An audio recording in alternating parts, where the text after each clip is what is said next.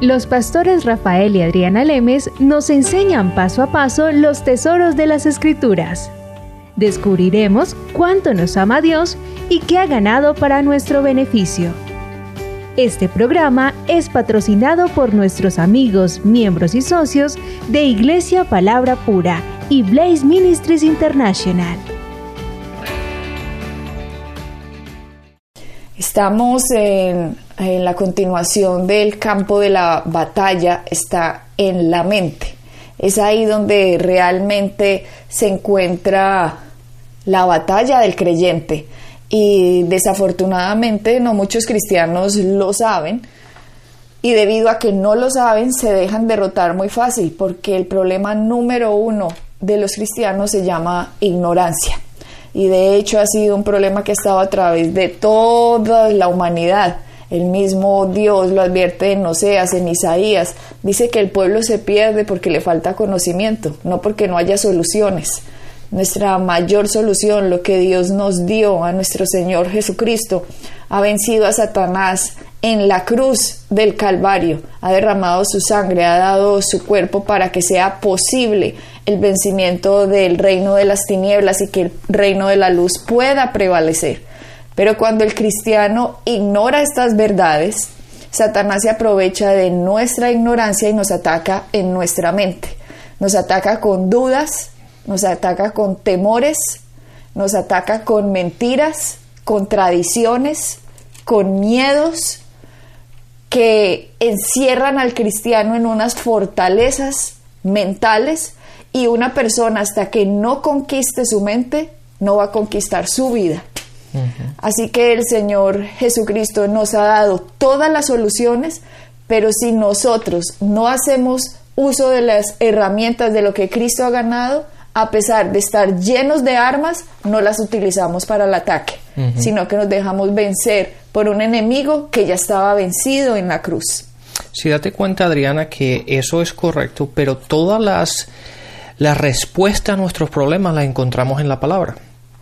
De hecho, ese versículo que mencionaste en, en, Oseas 4, en el versículo 6, la segunda parte de ese, de ese pasaje dice, porque has rechazado el conocimiento. Y mucha gente ah, ha dejado o, o, pierde la batalla en la mente, no solamente por la falta de conocimiento, pero el conocimiento lo tenemos, lo podemos buscar pero hay gente que, ha rechazado ese conocimiento, ha rechazado el querer cambiar, ha rechazado el absorber la palabra de Cristo, la palabra de Dios y hacer los cambios necesarios en sus vidas para poder empezar a caminar en la verdad de la palabra. Entonces, lo que tenemos que hacer es, una, una cosa es, una vez que nos enfrentamos a estos problemas, es eh, tener el conocimiento básico de que todos los problemas o la respuesta a cada uno de los problemas que nos encontramos, lo encontramos en la palabra. Dios nos ha dado un manual de vida y ese manual de vida es la Biblia.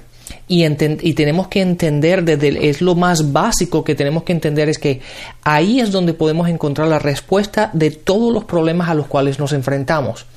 Sí es verdad, muchas veces no, no, sabemos dónde encontrarlos o no sabemos buscarlos o, cómo llegar a ellos, pero las respuestas están ahí. Lo que tenemos que hacer es estudiar y dedicarnos en nuestra vida cristiana a estudiar la palabra y entender que y saber que todas las respuestas Dios nos ha dado la victoria por lo tanto, las respuestas a nuestras batallas las encontramos en la palabra. Pero la gente a veces piensa, Ay, es que Dios no sabe de esto, es que eso está escrito hace tantos cientos o miles de años que, que van a estar mis respuestas ahí hoy yo 2013 con lo que hay, cómo ha avanzado el mundo. Y se les olvida que el mismo Dios dijo, yo soy el Dios de hoy. Él no es el Dios de ayer, aunque era el Dios de ayer pero no es el Dios de fue, sino que es el gran yo soy. Él no dice yo soy el gran yo fui, Él es el gran yo soy. Y nosotros somos a veces muy arrogantes, creyendo que Dios no entiende, que Dios no sabe. El mismo Dios dice en la palabra, ¿acaso el que hizo el ojo no ve? ¿O acaso el que hizo el oído no oye? ¿Acaso el que nos ha dado a nosotros, a Cristo no sabe? Como para que nosotros seamos tan ignorantes, vuelvo y digo, el problema es de ignorancia, que no creamos que la solución ya está. De hecho, la palabra dice que Jesucristo fue crucificado antes de la fundación del mundo. A Dios nada le ha tomado por sorpresa. Él es omnisciente, Él todo lo sabe. Por lo tanto, Él ya tenía las soluciones antes de que el problema llegara. Y el, la persona debe ser consciente que vivimos en un mundo espiritual, aunque no lo veamos, aunque el mundo invisible no lo veamos, no significa que no esté. Ahí está. Hay demonios alrededor nuestro, o hay ángeles alrededor nuestro, y cosas invisibles que no vemos, y el hecho de que no las veamos no significa no, no existen. No, sí existen. El problema es que tenemos es que ver qué es lo que dice la palabra para saber que Dios sabe mucho más que nosotros. Sí, sabes, sabes una cosa también estaba pensando ahora, Diana. Jesucristo dice, yo soy el mismo ayer, hoy y siempre. O sea, Jesucristo no cambia, siempre va a ser igual, pero muchas veces cuando encontramos, cuando nos enfrentamos a los problemas y encontramos el la respuesta en la palabra, muchas veces pensamos que la respuesta no puede ser tan fácil.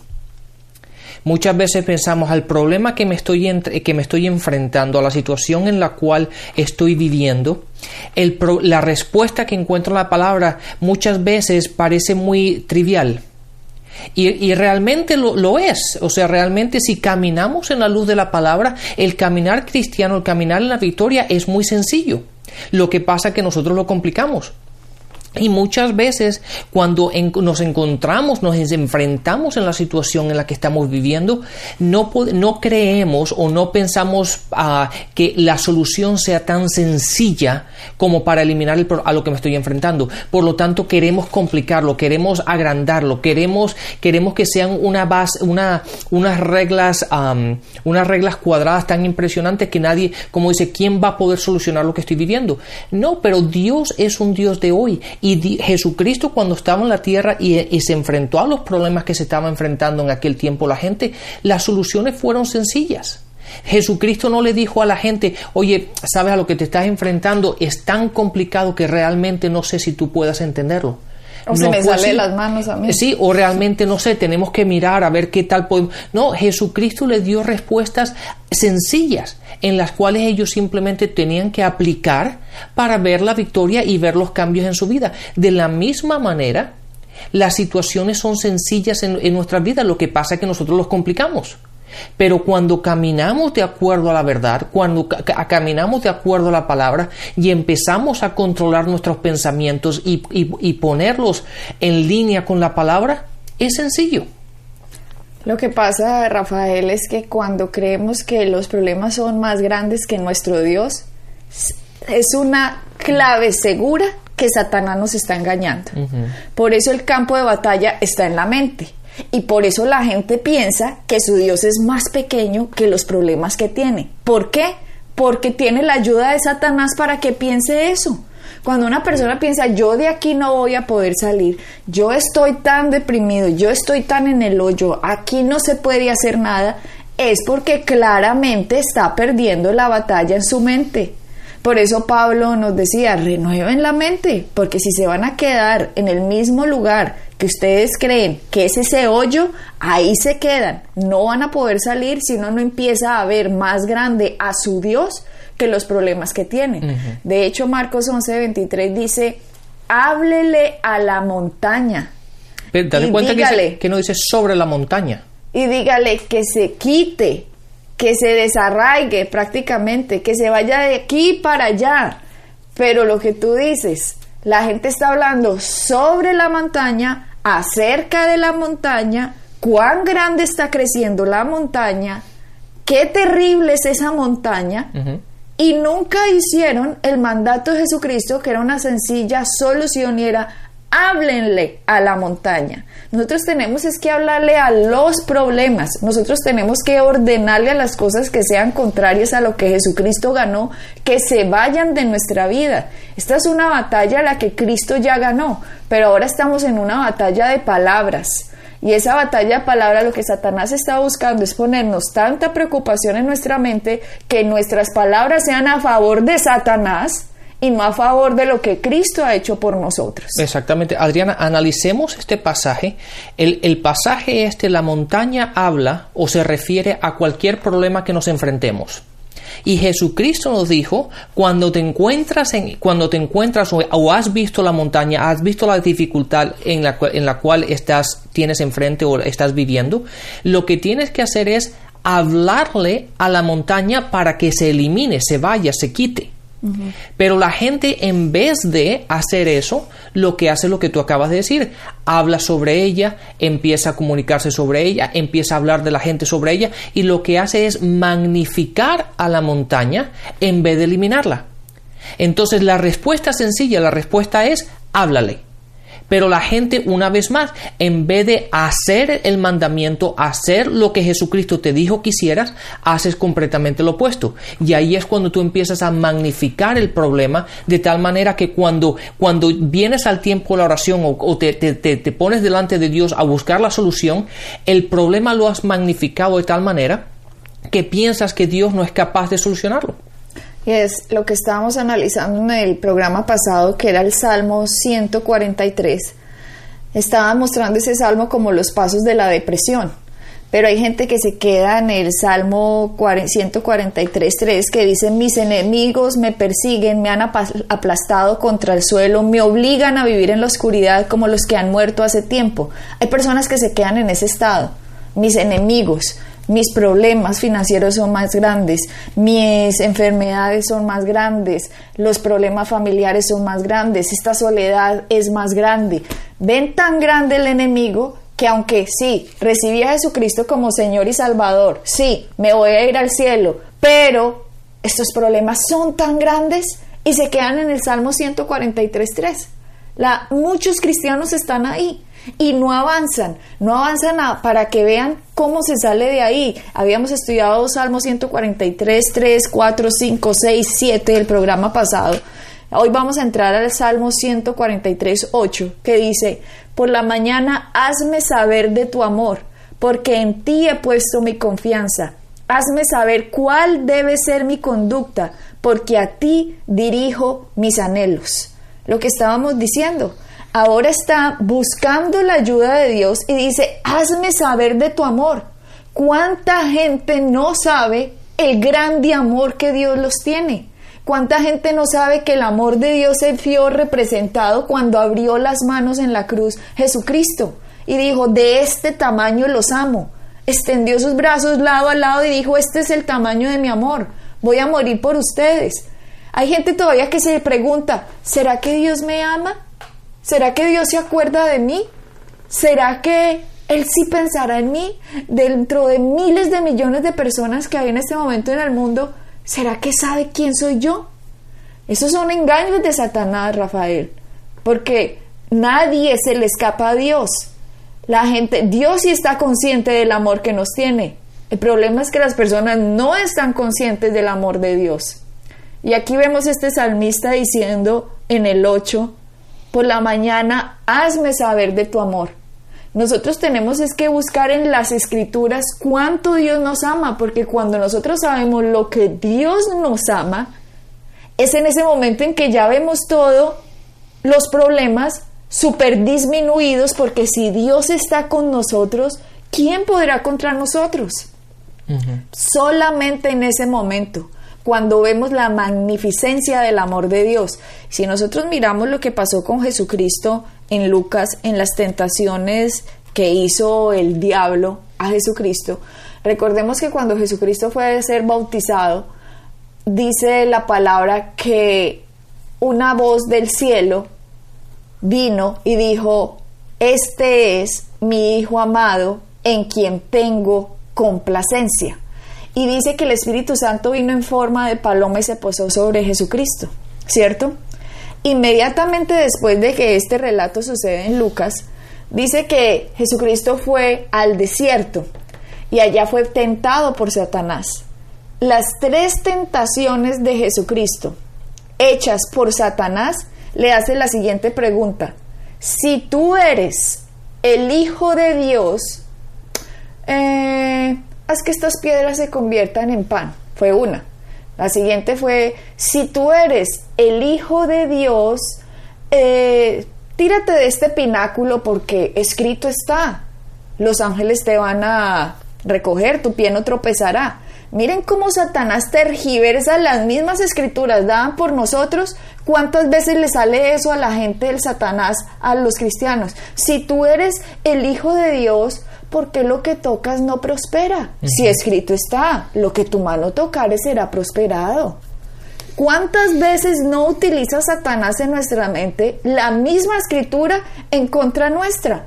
Y la tercera tentación de Jesús fue, si tú eres el Hijo de Dios, mira, todos estos reinos me fueron dados. Y es verdad, ¿quién se los dio? Adán. Adán se los entregó. Él dijo, todos estos reinos me fueron dados, pero si tú te arrodillas y me adoras, te los doy. Es verdad esa tentación de que Adán le entregó todo, pero en la forma en que tentó Satanás a Jesucristo no fue correcta. ¿A qué me refiero? Las tres tentaciones de Jesucristo, Satanás le preguntó, si tú eres el Hijo de Dios, haz esto. Pero lo que Dios le dijo a Jesús cuando se abrió el cielo, que Jesucristo fue a ser bautizado, no fue, este es mi hijo. No, él dijo, este es mi hijo amado. Satanás le quitó la palabra amado a cada una de las tentaciones de Jesús. Porque se requiere no saber que uno es el amado de Dios para que una tentación tenga éxito, Rafael. Así es, es muy buen punto ese. Y date, cuenta que esa es la, esas palabritas Muchas veces esa, el cambio de una palabra, de la manera como esos pensamientos nos vienen a la mente. El problema es que cuando nosotros no sabemos la palabra, y no tenemos la palabra en nuestro corazón, no tenemos la palabra en nosotros, cuando nos vienen esos pensamientos, al no saber la palabra, no, a veces nos es difícil saber o, diferenciar de dónde vienen esos pensamientos. Y es ahí cuando tenemos que tener la palabra en nuestro corazón y saber suficientemente de la palabra para decir, no, eso no puede ser de Dios porque la palabra dice esto, esto y esto. Exacto. Y cuando sabemos y podemos comparar esos pensamientos y ponerlos en línea con la palabra, decimos, no, eso, ese pensamiento no es de Dios, ese pensamiento es del enemigo. Y en ese momento es cuando tenemos que tomar cautivos esos pensamientos y echarlos fuera de nuestra mente y reemplazarlos con la palabra. Dices, no, yo soy el amado de Dios. Y en eso, y, de ahí en, eh, cuando decimos esas palabras, esos pensamientos no tienen poder sobre nosotros. Los hemos llevado, los hemos llevado cautivos y nosotros seguimos caminando en la victoria. Pero cuando no tenemos el conocimiento de la palabra, Muchas veces vienen estos pensamientos y nosotros decimos, ay, Dios me quiere, Dios no. Y, uno empieza a meditar en estos pensamientos que realmente son erróneos, que van contrarios a la palabra, y es ahí cuando el enemigo empieza a tomar poder sobre nosotros. Y simplemente es porque un pensamiento que nos vino, lo empezamos a meditar y no y, lo, y empezamos a meditar algo contrario a la palabra. Y cuando esto sucede, lo que tenemos que hacer es irnos a la palabra y asegurarnos, Dios me ama. La única forma en que una tentación va a tener poder sobre algo, alguien, es cuando esa persona no sabe que es el amado de Dios. Nosotros somos los amados de Dios. La palabra dice, porque tanto Dios amó al mundo, que dio a su Hijo Jesucristo, para que todo aquel que en Él crea no se pierda, mas tenga vida eterna. Y ahora que somos hijos de Dios, ¿cuánto más no nos va a amar Dios que aceptamos su regalo? Entonces una persona cuando no se siente amada, Rafael, cualquier problema, cualquier temor, cualquier ansiedad, cualquier soledad, cualquier depresión, cualquier cosa lo derrumba, porque siente, si Dios no está conmigo, entonces todo puede contra mí. Exacto. Las personas que tienen pensamientos suicidas son personas, ese es el resultado de depresiones profundas que se han encargado de concentrarse solamente en lo negativo y no ven la solución en el futuro. Entonces, más bien me quito la vida ya porque ya no hay más soluciones. la depresión simplemente es, es, desde el punto de vista de decir que Dios no tiene suficiente poder para sacarme de esto. Pero cuando nosotros vemos que lo que hizo Jesús, la magnitud de lo que hizo Jesús y que lo hizo por mí, como para que yo ahora utilice sus armas, que utilice su palabra, que entienda y que yo responda con mi boca, así como Jesucristo le dijo a cada tentación de Cristo, le dijo, escrito está. El mismo Satanás le ponía a Cristo, pero ¿no acaso dice la palabra que sus ángeles, los ángeles lo van a recoger? Y también le dijo Jesús, sí, también escrito está, no tentarás al Señor tu Dios. O sea, le respondía con una escritura. Nosotros a esos pensamientos les recomiendo cuando piensen cosas que no son, respóndanse, yo soy el amado de Dios porque Dios amó tanto al mundo, porque Dios me ama tanto que me dio a su Hijo Jesucristo, porque las soluciones son mucho más grandes que los problemas, porque Dios, el Creador del mundo, vino a morir por mí, derramó su sangre y dio su cuerpo para que a mí esta enfermedad no me venza, para que a mí este problema financiero no me venza, para que a mí esta soledad no me venza, para que la depresión no me venza, sino que yo venza al enemigo con lo que Cristo ya ganó.